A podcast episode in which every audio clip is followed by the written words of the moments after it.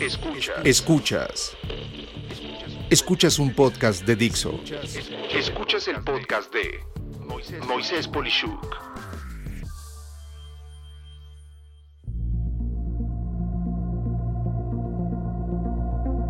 Amigas, amigos, un gusto estar eh, con ustedes el día de hoy. Y bueno, tenemos ahora una nueva entrevista eh, muy importante para el contexto de lo que está pasando en la vida de todos nosotros, no solo hoy, sino siempre. Y para ello vamos a hablar del tema del ahorro, de, las pensiones, de los fondos de retiro. Y tengo conmigo a mi querido Tocayo, al cual voy a hacer así de referencia, porque somos tocayos, muy pocas veces me toca mi nombre de regreso. Es Moisés Pérez. Y bueno, pues eh, Moy, Tocayo, un gusto tenerte el día de hoy en el podcast.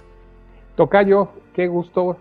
Eh, en verdad es un privilegio y pocas veces nos toca coincidir con mismo nombre. Muchas gracias por, por tu tiempo, por la invitación. Sé lo relevante e importante que es tu podcast, tu blog este, afortunado y honrado de poder compartir contigo y con nuestros amigos. El gusto es mío, Moy. Y bueno, pues platícanos un poquito, si nos puedes hablar algo de tu biografía, por favor, y eh, si además de ello me puedes compartir a mí y a los que nos escuchan algo que la gente no necesariamente sepa de ti, alguna anécdota, un pasatiempo, pues bienvenido. Adelante, Moy, platícanos, pues en pocas palabras, un poco de tu semblanza.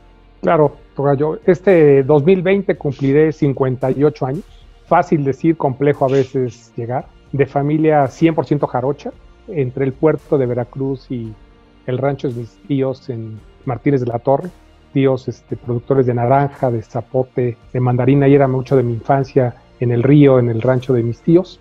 De lo que me encanta a mí, me gusta hablar en público. Yo que el día que tenga una plática en TED Talks, puedo decir que ahí voy. Me, preparo para eso, trabajo para eso, sí me daría mucho gusto estar. Trato de, de acuñar frases. Dos que traigo en, mente es que tu yo presente cuida tu yo futuro. Que perdemos proporción y tiempo.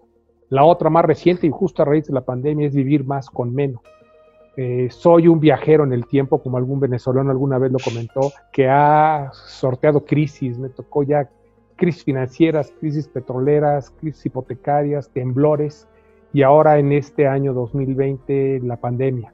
Justo leía un libro que decía que la humanidad ya se olvidaba de esos problemas de antaño, que era la hambruna, la pandemia y las guerras, ¿no? que ahora estaba más enfocado, el libro es Homo Deus, enfocado más a la eternidad, y en qué momento nos van a frenar y en qué segundo nos cambian el contexto de lo que planeamos hace semanas, eh, ideales, planes, proyectos, y de pronto algo fuera del control de la humanidad nos entra. Entonces yo sí creo que soy un viajero en las crisis y en el tiempo me tocar yo. Claro que sí, Moy. Oye, y algo que la gente no necesariamente sepa de ti para que sepamos el otro lado de Moisés Pérez. Ah, estoy trabajando mi primer libro, justo en, en el contexto de la longevidad, del ahorro, del gran cambio que implica para una mujer, un hombre, dejar el estatus laboral y ser de don José a Pepe el jubilado. Un gran cambio que me ha tocado ver con varios amigos durante más de estos 35 años en esta fascinante carrera vinculada al ahorro y al, retiro. Este, mi seudónimo en Twitter, también algunos no lo conocen, es yo-jubilado. En algunas entrevistas han reído y así salió. me, sigue el tema y, soy fan de Mauricio, de Mauricio Garcés. Cuando quiero reírme, pongo sus películas, prácticamente todas, y siempre hay un momento de relax y de, este, de descanso, muchas veces con la, con la sonrisa que es importante eh, mantener. De mis pasatiempos, soy fan de Star Wars, me gusta la colección de juguetes y antigüedades, particularmente Star Wars y Action Man. Eh, tengo algunas, eh, tengo el privilegio de algunas este, figuras firmadas por los actores. Wow. Una, anécdota relacionada a eso, estaba un día en una expo aquí en México, en el centro de Banamex, yo venía cargando mis, mis muñecos una, una, enorme fila para los autógrafos, ¿no? Y este, dije, no, pues ya, ya, creo que, creo que ya no me tocó. Se me acerca un señor y me dice, ¿usted habla inglés? este, sí, se le importaría este, entretener a los actores porque nadie les habla, nadie habla inglés y su contrato dice que si se aburren se paran y aunque estén 50 mil personas en la fila, se paran se van. Me agarró el señor, me llevó hasta adelante de la fila, pues, en la chifladera se forme, que se forme. Me pasaron con, con el, el, personaje que hace Darth Vader, el personaje que hace Chewbacca, a platicar con ellos por el simple hecho de hablar inglés, ¿no? Y ahí tengo mis figuras autografiadas por ellos, una anécdota que siempre me acuerdo y hago referencia a mi hobby que es Star Wars y que la fuerza siempre nos acompañe y que tocayo. Guárdalas bien, muy porque esas ya valen una fortuna. Oye, qué bien. Unas cosas buenas, algún día con gusto te las compartiré y te las enseñaré. Qué padre, qué padre. Bueno, pues entrando en materia, mira, la audiencia que amablemente nos escucha, típicamente es un ejecutivo, un empresario, un funcionario en diversos lugares trabajando en el sector público, privado, incluso muchos emprendedores y, gente que está estudiando en distintos grados. No necesariamente saben lo que es, en palabras sencillas, una pensión y qué es el ahorro. ¿Podrías platicar un poco de esto para ir entrando en materia? Sí, mira, muy, muy sencillo. Yo diría que una, una pensión es algo que, que se anhela cualquier trabajador. ¿no? Es un es la forma en la cual nos permitirá, después de haber tenido nuestra vida laboral, sobrellevar desde la óptica económica la edad avanzada con todo lo que viene eh, relacionado con el, con el, tema de la tercera edad y de la vejez. ¿no? Este, el ahorro es algo que fuimos creando en el tiempo, eh, justamente ya sea de manera individual, personal o a través de las aportaciones de los patrones. ¿no? Entonces ese vínculo de ahorro tripartita, este, gobierno, eh, patrón y en lo personal, nos permite tener un monto que se transforma en una pensión que regularmente recibiríamos para sobrellevar la, la etapa compleja eh, de retiro laboral que vamos a enfrentar todos, mi.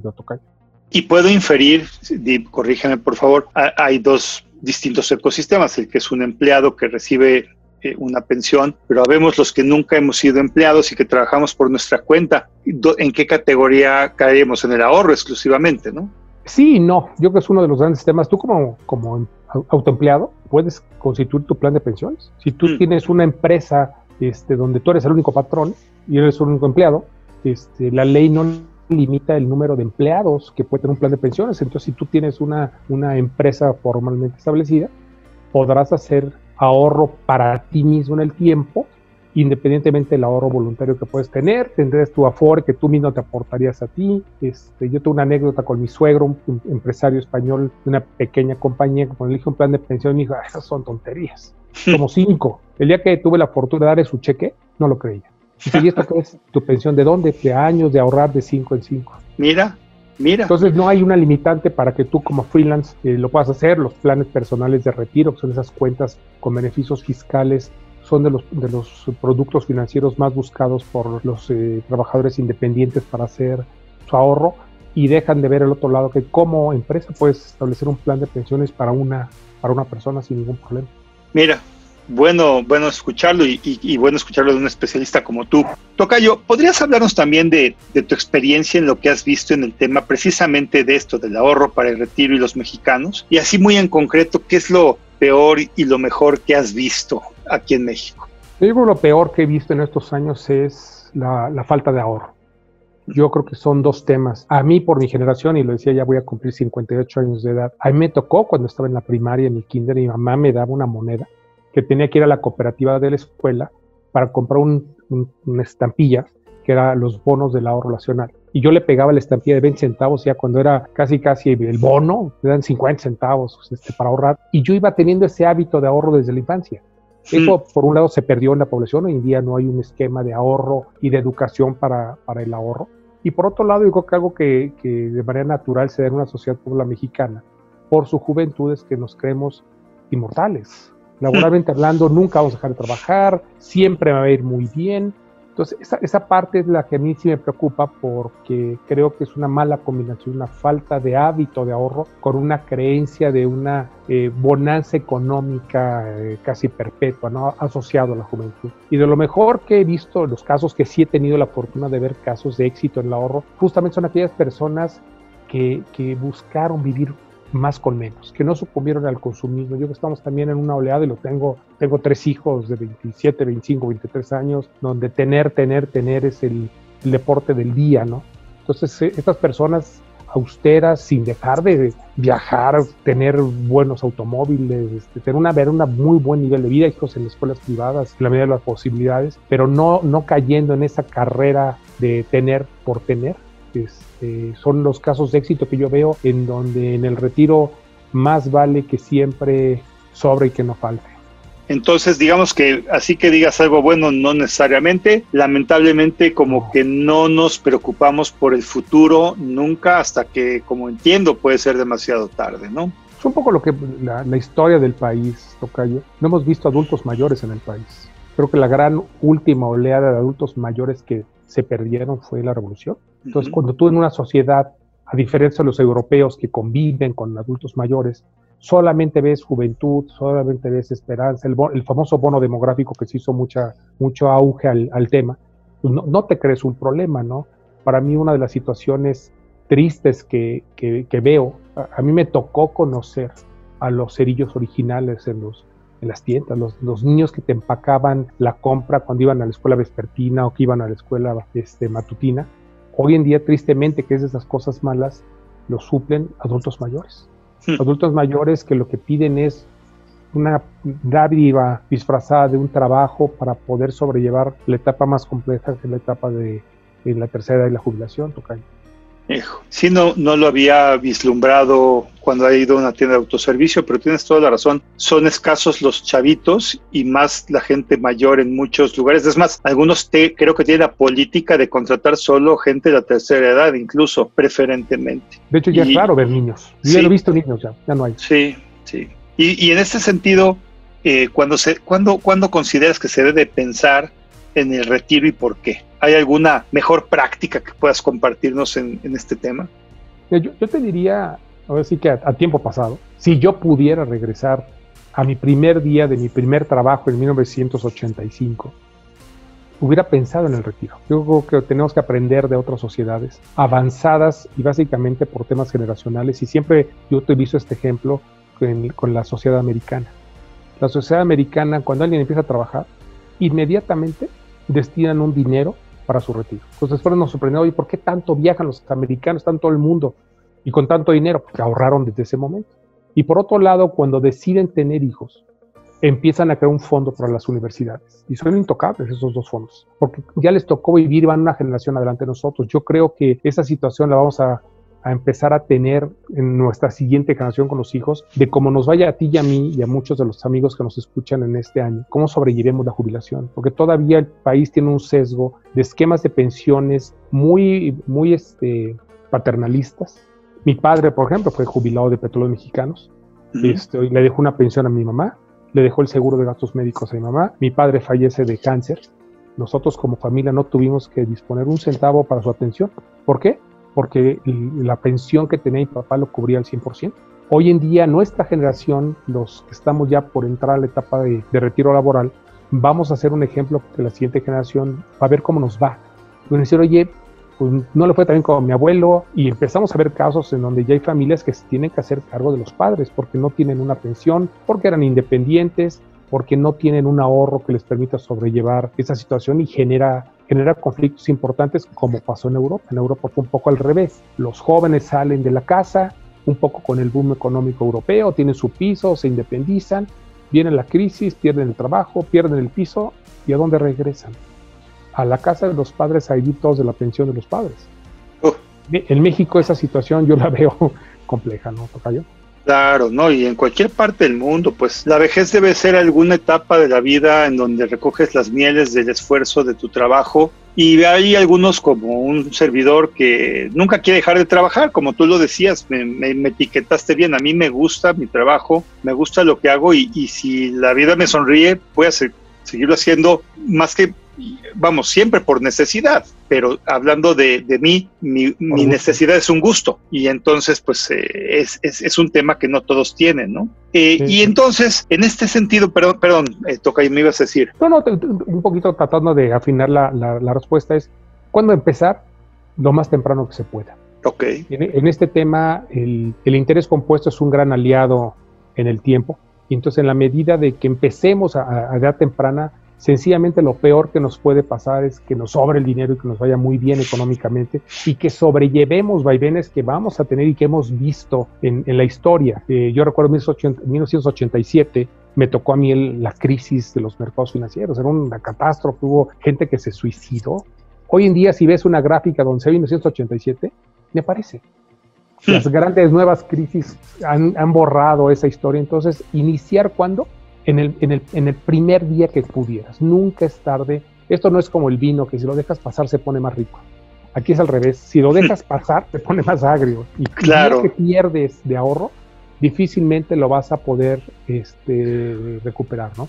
Y lo dijiste y, me encanta, o sea, porque sí, hay, hay estructuras, hay mecanismos, hay afores, hay toda una serie de cosas, pero a los independientes lo que nos ha servido es que peso que puedas ahorrar, eh, lo dijiste, claro, el interés compuesto, amigas, amigos, los que no, no encuentran claro este término, pues es el valor del dinero a través del tiempo cuando lo pones en algún tipo de inversión y pues solito eh, se va reproduciendo, si lo puedo decir en palabras sencillas, y obviamente eh, cada año sin tocarlo empieza a crecer más y más y más hasta un punto en el que sin querer, si lo hiciste bien, casi puedo decir que el ideal es que puedas vivir de los intereses que te generó ese dinero. Entonces eso quiere decir que si tú al año vives, por así decirlo, con 200 mil pesos y tus intereses son de 400 mil pesos, en estricto sentido va a haber un balance en el que no estás tocando nunca el dinero que lo está generando, llamado capital, y que permite que entonces pues tú llegues a una etapa muy cómoda en tu vida, como lo está diciendo aquí Moisés Pérez.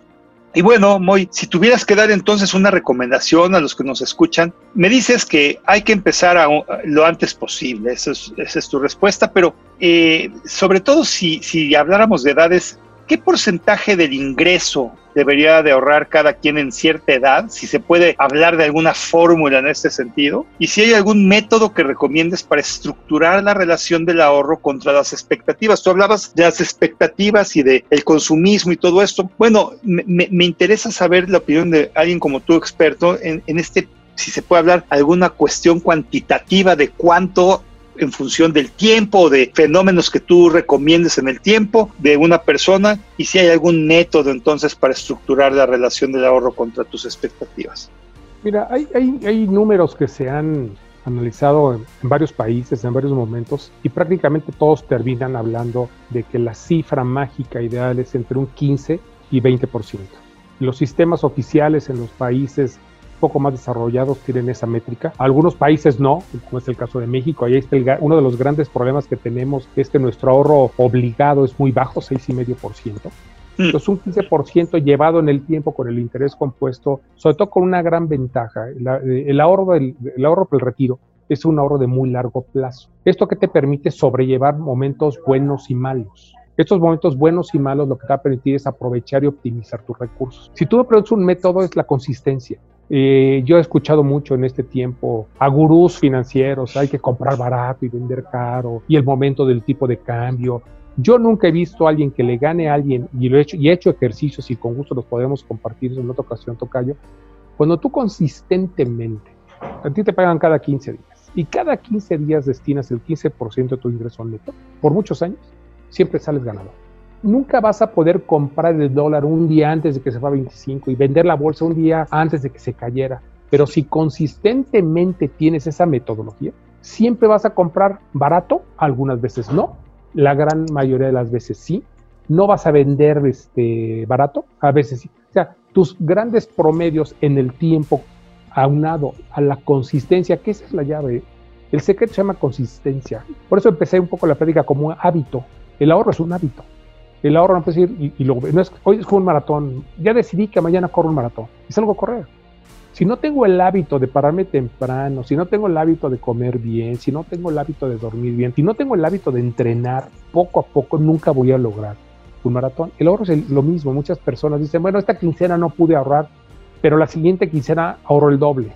Somos los mejores para mentirnos nosotros. ¿eh? y si fuera deuda, estaríamos en el buró por nosotros mismos porque nunca cumpliríamos esa expectativa. Siempre vamos postergando, y un poquito aunado a lo que decía, eh, la parte del consumo, y lo entiendo como sociedad y esta generación que viene en un boom económico, en muchos de los casos en mejores condiciones que la generación anterior, busca ese tener, que está peleado con el hábito del ahorro. Y si además formalmente se se eliminó eso de la educación básica, es un poco más complejo. La triste realidad que vamos a ver en el tiempo cuando veamos a gente mayor sin esa capacidad de sobrevivencia de manera autónoma, es decir, hubiera sido bueno. Por eso es que 15%, idealmente, toda la vida, te va a permitir sobrellevar no solo la jubilación, Tocayo, esta pandemia está dando algo y se ha empezado a leer, es una como prejubilación para la población. Mm. Esta pandemia lo que te está poniendo en contexto es, muchas veces, y me ha tocado vivirlo independientemente del nivel jerárquico que tengas en las organizaciones, tengo amigos que les han avisado, oye, ¿qué crees? La organización decidió, ¿y por qué no te adelantamos tu jubilación? Oye, pues si quedamos que en tres años, sí, pero las condiciones, y salen a los dos meses. O sea, esta pandemia no nos avisó que nos iban a encerrar, que nos iba a agarrar con el ahorro que teníamos, que nos iba a agarrar en las condiciones de salud que teníamos. El hábito del ahorro permite sobrellevar, sí pensado en el largo plazo la jubilación, pero también momentos en el corto plazo que eventualmente son importantes sobrellevar. Claro, la liquidez, ¿no? O sea, el que ahorita tiene algo de liquidez es el que puede mantenerse a flote con los pagos de la renta, el mantenimiento, la luz, el agua, el teléfono, etcétera, ¿no? Sí, no, y un inversionista, Tocayo, y un inversionista aprovecha los momentos. Claro, el claro. Que tiene la liquidez por la consistencia en el, en el ahorro en el tiempo, tiene la posibilidad de adquirir eh, valores en condiciones mucho más favorables que el que no tiene esa liquidez. Así es. Tocayo, y si pudieras darle tres recomendaciones a los que nos están escuchando, ¿cuáles serían esas tres recomendaciones? Yo voy a ser medio recurrente en el tema, pero ah, es lo que yo he visto en mi vida. Es lo que yo he visto en mi vida y es, es donde yo he visto los grandes fracasos también de ahorradores. Alejarse de un consumo desenfrenado. O sea, vivir más con menos es importante. O sea, eh, hago una analogía, hay gente que desafortunadamente está solicitando eh, retiros anticipados por desempleo de las AFORES. No es por un consumo desenfrenado, es una condición de vida, es una necesidad imperante que no queda otra más que ir a eso. En pocas palabras, lo que está haciendo es que está comiendo la cena de mañana. ¿Por qué? Porque el dinero que sacas hoy le estás pegando a tu, a tu jubilación. Es un poquito a eso me refiero con tratar de medir eh, el consumo hoy para tener un mejor futuro. Yo que es el primero. El segundo, empezar hoy. El tema del ahorro, lo decía, no es como el vino. Es un tema que no puedes dejar pasar. Es muy caro dejar pasar el ahorrar mañana, porque no es mañana. Es el año que entra, es en un par de años. Siempre va a haber un distractor, una vacación, el cambio de auto. Por ahí eh, hice un post que mi, mi tweet más famoso, creo que ha sido uno que hizo una analogía de los celulares ¿Cuánto cuesta un celular para un mexicano y cuánto cuesta un celular para un escandinavo? O sea, en México son más de dos salarios bases promedios, más de dos meses una persona tiene que ahorrar para tener un celular nuevo. Más bien, mm, tiene que no gastar dos meses de su trabajo enteros en nada, más, que, más que para eso. El iPhone 11, los No comida, no mantenimiento, o sea, es como si dejaras de hacer lo que fuere para, tener, un teléfono. Ajá. Y el tema es cuánto, dura la emoción. son, son días, ¿eh? Son días. ¿Y cuánto dura la emoción de esa compra? Muchas veces, y por hasta, que se, te, hasta, que se te cae, ¿no? Uno hasta se te cae y sabes que o, o, sale siempre un poco el remordimiento de ¿para qué lo compré? Claro. O sea, es ese impulso inicial y después ¿para qué lo compré? ¿no? Ese es el segundo. El tercero, muy importante, hay que aprender a invertir los ahorros solitos no van a crecer. Es, es como todo, o sea, el, administrar tu dinero implica habilidades que hay que desarrollar. No, no, no tenemos tampoco a nivel social en el país, no hay una educación financiera, no hay clases de finanzas personales en, en, en las escuelas. Sí hay un sistema que promueve la educación financiera, pero para productos, ¿no? Este, no pagues tus tarjetas mínimo porque te cuesta. Si pagas tarde, tienes una comisión por pago tardío. O sea, está más enfocado al producto. Invertir tu dinero implica constancia, leer, practicar, asesorarte, eh, averiguar. Cuando me preguntan mucho, ¿y qué cuenta de ahorro me, recomienda para esto? Les contesto, trato siempre de hacer con analogías. A ver, cuando tú compras un coche, no compras el coche de la primera agencia que te encuentras, aunque sea Ferrari, ¿eh? No llegas, te metes, quiero ese coche. ¿Qué hace la gente cuando compra un coche? Lo checa opciones, ve precios, ve esquemas, ve marcas. el, Internet nos permite hoy tener comparaciones, lo mismo a nivel ahorro. Y eso es parte de la educación. Es preguntar, es hacerte responsable también de, de tu dinero. ¿Quién más interesado en revisar mi cuenta personal de mi Afore que yo? Si no es para mí, ¿no? Y eventualmente para, para la familia.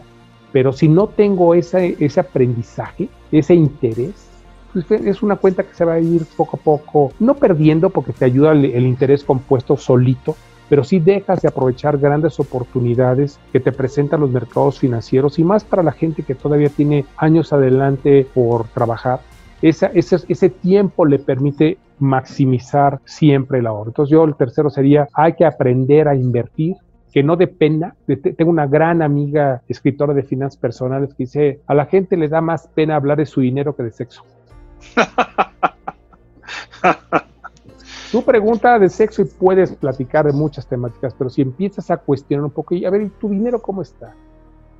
Ah, y, cómo andan tus saldos de euro? O sea, a la gente le da, le da pena. Claro. Y eso no ayuda, ¿no? Ese es el gran tercer consejo, diría, aprender a invertir.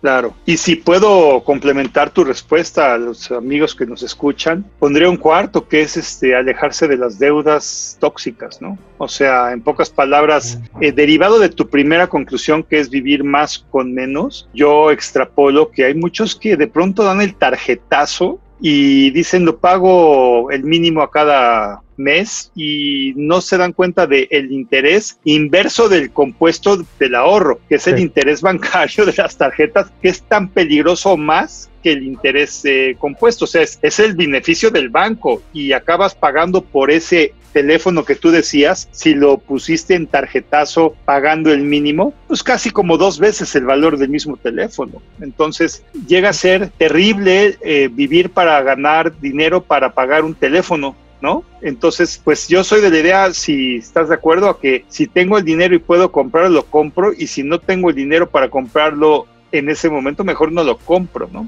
Que es un poco el alejarte de esa tentación del consumo, ¿no? Claro. Este, estoy, estoy haciendo una serie de ejercicios que luego voy a compartir contigo y con quien guste, de dos personas en el tiempo, cómo, cómo se ha afectado su balance patrimonial en diferentes cortes durante, durante 40 años por ese tipo de decisiones. El que decidió sacar el celular con la tarjeta, el que decidió no sacar el celular y esperarse, y cómo empiezas a optimizar tu vida financiera en función a tus momentos de vida que se te van presentando.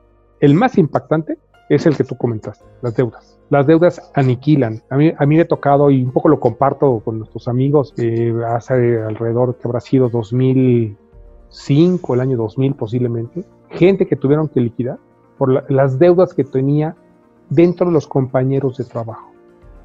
Su, liquidación total laboral apenas le alcanzaba para liquidar las deudas que tenía, que se conocían en el trabajo.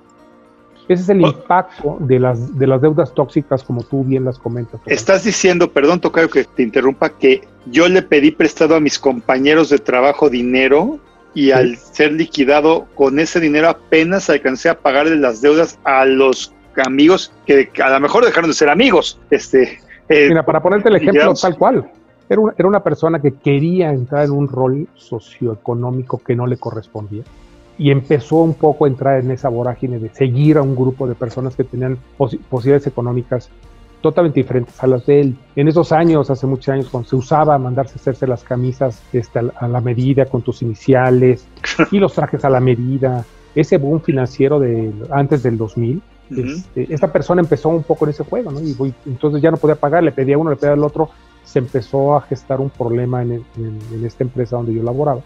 Y la decisión de la empresa fue hablar con él, liquidarlo, liquidarlo para ayudarlo. Y con la liquidación formaron a los deudores y empezaron a pagar.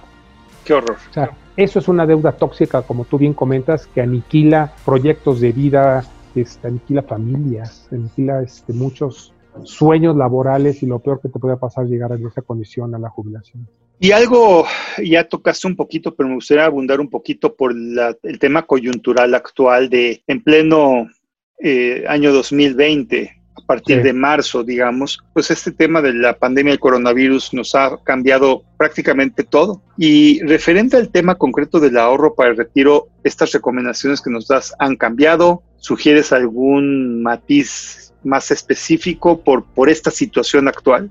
Yo no, no, no te quiero contestar solamente la parte del, del, retiro. O sea, esta pandemia nos tomó por sorpresa y en un freeze que quizás nunca hubiéramos tenido la posibilidad de tener. O sea, si yo me lo hubiera imaginado, a ver, ¿qué debo de hacer para ver qué pasaría? Ya me, ya me pasó. O sea, y me, ya me pasó a mí y a la población. Nos toma, nos pone en un estatus de prejubilación nos toma por sorpresa, que ese es uno de los grandes temas. El, no tener ahorros te deja a la deriva en las sorpresas.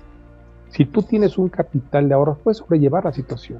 Pero si te agarras sin ahorros, por sorpresa, este, es, es un panorama complejo.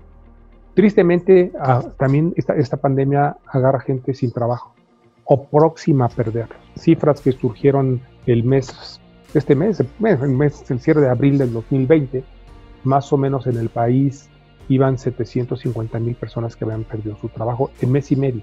O sea, entre marzo y abril del 2020, 750 mil personas perdieron su trabajo de los que están registrados en el Seguro Social, solamente de los trabajadores formales.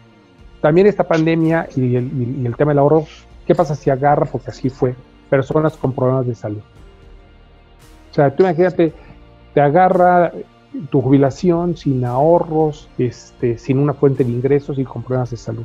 O sea, esa es la gran virtud del ahorro para sobrellevar situaciones este, complejas. Por, otro lado, algo, un, componente que se dio también en esta, en esta pandemia es que mucha gente no tenía rutinas más allá del trabajo. La vida de muchas de las personas es el trabajo una gran diferencia de género, y es otro, otro más de los temas en los que las mujeres nos llevan la de gane siempre, eh, es un problema más eh, para los hombres. Los hombres normalmente su círculo de amistad y de relacionamientos en la oficina. ¿Con quién ves el fútbol? ¿Con quién ves los mundiales? ¿Con quién vas al dominó? ¿Con quién? O sea, los hombres están más inmersos en eso. Las mujeres tienen una de las grandes habilidades que tienen dentro de las muchas es mantienen muchos ciclos sociales de la escuela, si son mamás con los, las mamás de sus compañeros, amigas de trabajo, o sea, esa, esa parte también a nivel pandemia nos agarró fríos. Y si no tienes ahorro, yo creo que muchas de las grandes de las personas su problema y están surgiendo temas de ansiedad y depresión es que no pueden hacer nada no tienes el dinero para poder hacer algo, no tienes el ahorro que te permita tener este, mejores condiciones en el lugar donde te, donde te encuentras, te encuentras solo.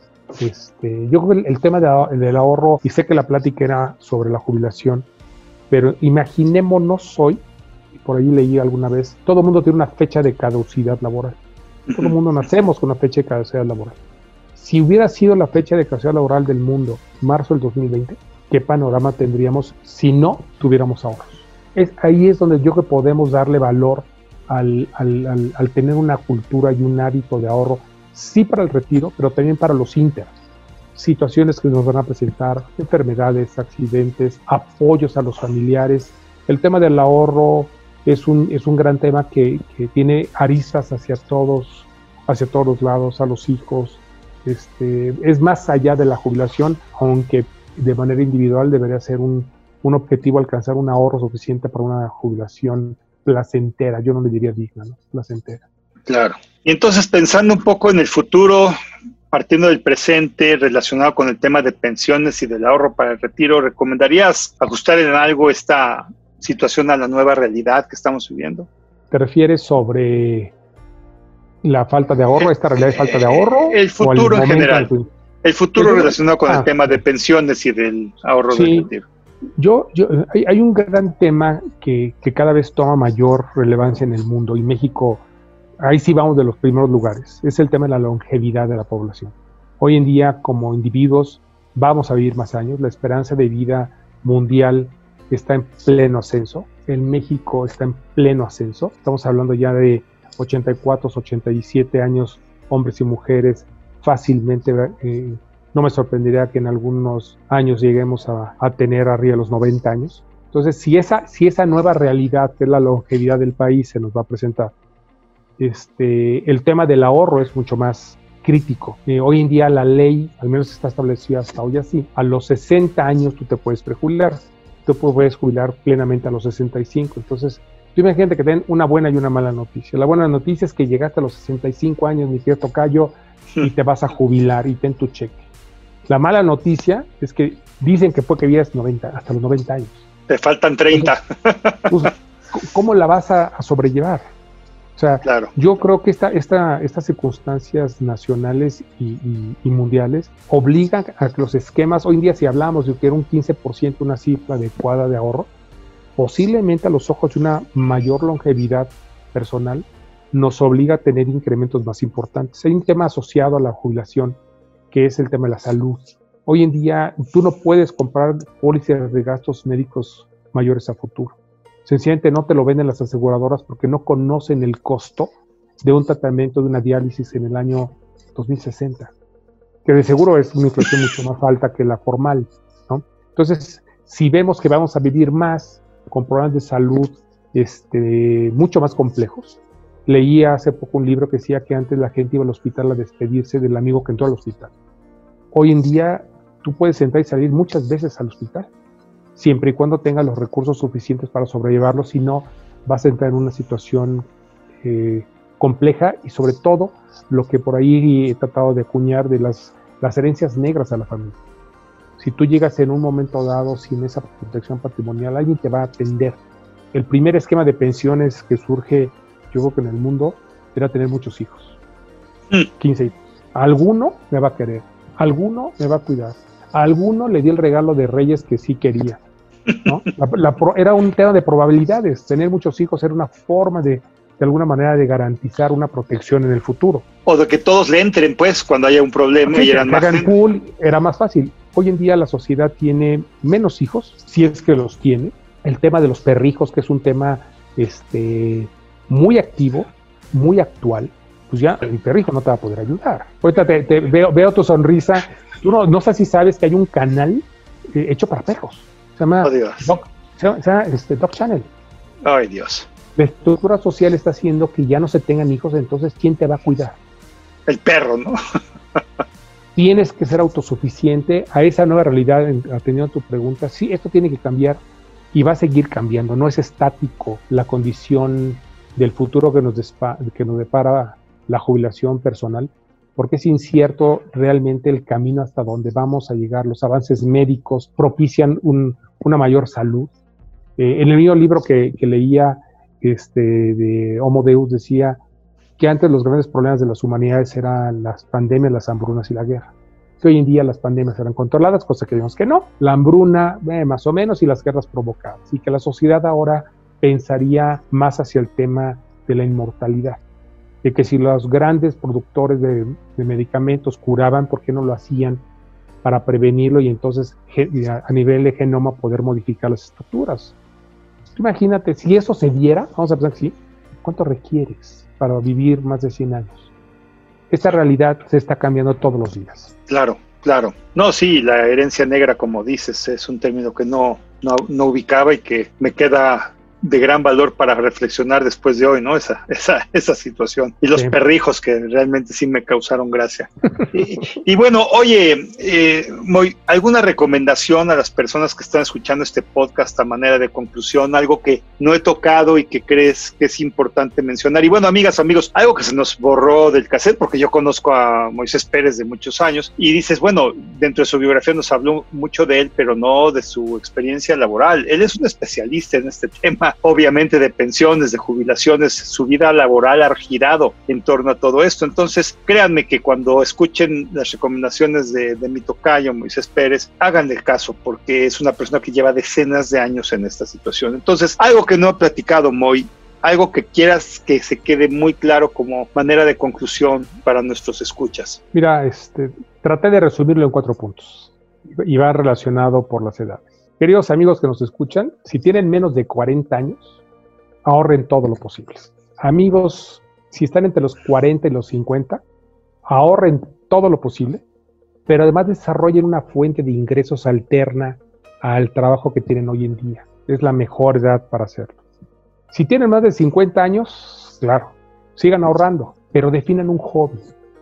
Un hobby no se adquiere porque decidí hoy ser fotógrafo y compré la cámara más cara. Un hobby es un hábito también que nos va a permitir sobrellevar tiempo, nos va a permitir, muchos de los hobbies es dar clases, por ejemplo, compartir los aprendizajes, pero requiere tiempo. Un hobby es de años, es como cocinar. Un buen fotógrafo lo hace muchas veces equivocándose, ¿no? Y, muchos de los que yo he conocido, ya me, ya me jubilé y ahora sí, mi hobby es ser, voy a ser parrillero. No, y, digo, en 35 años que llevo relacionado al mundo de las pensiones, me ha tocado escuchar un poco, poco de todo, ¿no? Y cuando les preguntas, oye, ¿qué asador tienes? Este, no, pero voy a ir a comprar el fin de semana. Eso no es un hobby. Requerimos esas actividades postlaborales porque cuando tenga mi libro, lo voy a compartir contigo, Tío Tocayo. El, el, nombre del libro que tengo ya registrado es de Don José a Pepe el Jubilado por eso. Don José vive hasta un viernes siendo el vicepresidente mundial de un gran, gran corporativo. Este, está, es un viernes, está en su cena de despedida, le entregan un, un presente valioso, la familia, los colaboradores, y todo está muy bien. Y el lunes en la mañana se quiere despertar, y les estoy enseñando un poquito el libro, corre porque son las 6 de la mañana y su señal dice, ¿a dónde vas? Estás jubilado. En ese momento le cae el 20 que ya no es Don José, y ahora es Pepe el jubilado. Esa transición es muy complicada. Yo he visto grandes amigos míos, eh, altísimos directivos de empresas, en verdad, de esas que todo el mundo quisiera ser el director general, que no han sabido sobrellevar su jubilación porque no se prepararon anticipadamente. Era el día a día, un día más, un día más. Tengo un caso muy querido amigo que le anticiparon tres años la jubilación. Él ha sido CFO, fue CFO de tres empresas globales líderes en su sector y siguen siendo líderes en su sector. Nunca se preparó. Entonces el choque no es sencillo. Y por último, eh, pero lo más importante, yo creo que ahí sí no es un tema de edad, cuidar a los amigos toda la vida. Los amigos van a estar con nosotros en la jubilación. Es triste ver, porque los he visto también, grandes clientes míos que después hicieron amigos míos, que realmente lo que buscaban era espacio para platicar con ellos. ¿Por qué? Porque el, enfoque al trabajo fue tal que se perdió un poco esa cotidianidad de la, de la relación y la amistad. Estoy viendo una película que se la recomiendo, eh, justo la vi este fin se llama, se llama El vendedor de sueños, una película brasileña un poco habla de esto. Este, yo esa reflexión con los años que llevo corriendo en este, en este mundo de las finanzas y las pensiones, lo que más ayuda es un buen cheque, es un buen saldo en la chequera por el ahorro, pero tener con quién compartirlo. Con tener con quién compartirlo, yo creo que es lo más importante para tener una jubilación plena. Y en este sentido, tal vez como conclusión quisiera hacerte una pregunta un poco dura, pero seguro te ha pasado a ti porque me ha pasado a mí. Más de una vez he estado en esas fiestas que le hacen a esos grandes ejecutivos que me han dado el privilegio de, por amistad, por haberlos mantenido como clientes y por haberlos apoyado, me invitan cuando los despiden, ¿no? Y mi gran sorpresa en esas despedidas, eh, Moy, es su discurso hacia la gente que está ahí. Eh, la gente que está ahí y se me hace un nudo en la garganta cuando veo porque me cuesta emocionalmente también el verlo, eh, recordarlo. Está ahí la, esposa, los hijos ya mayores, eh, algunos parientes, hermanas, hermanos. Tal vez uno de sus padres todavía vive muy viejito, muy viejita. Y su discurso de despedida empieza con disculpas, empieza con perdones. Perdón.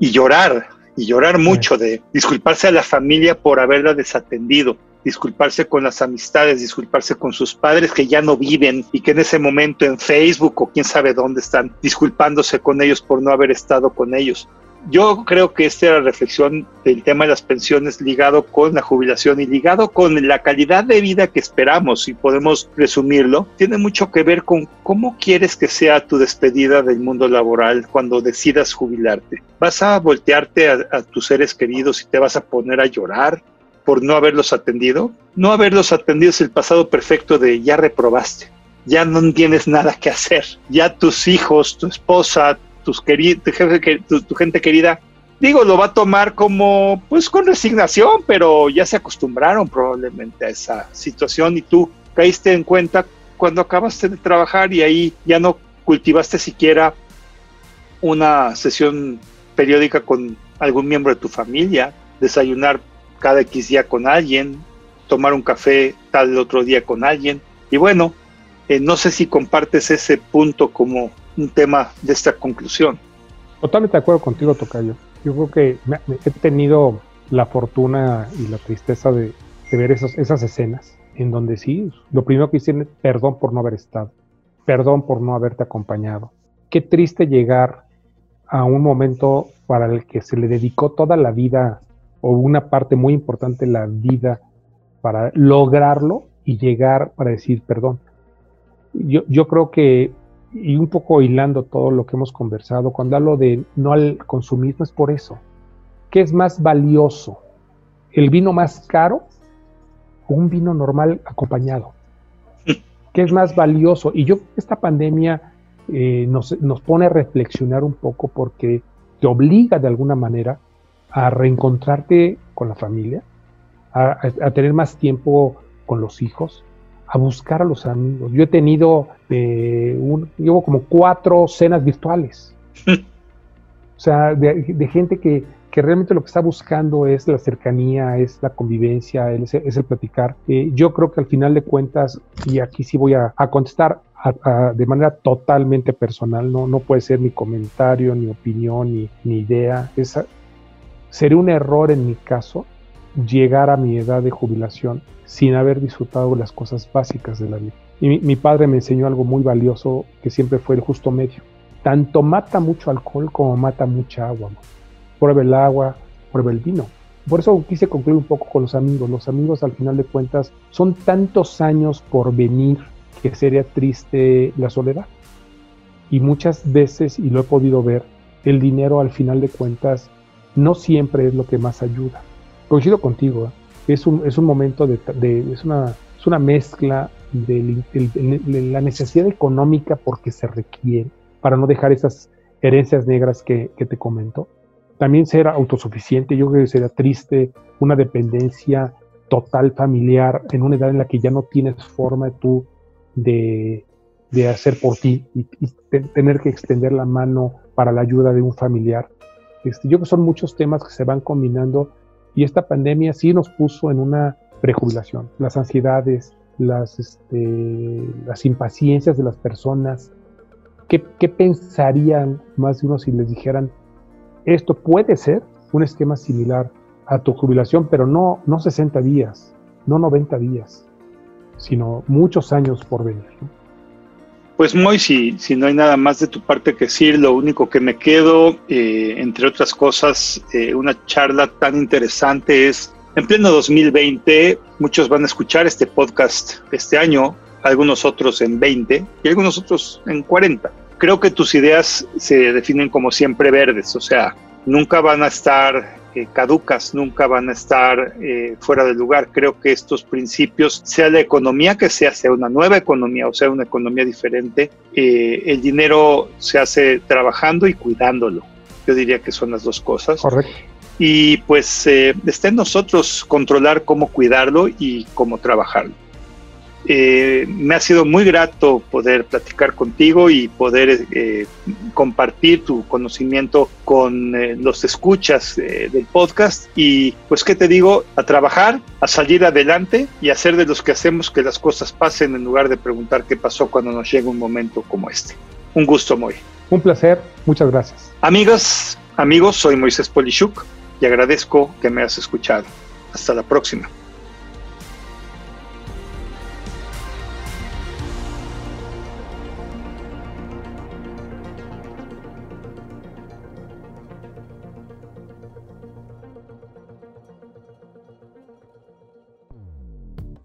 Dixo presentó el podcast de Moisés Polishuk.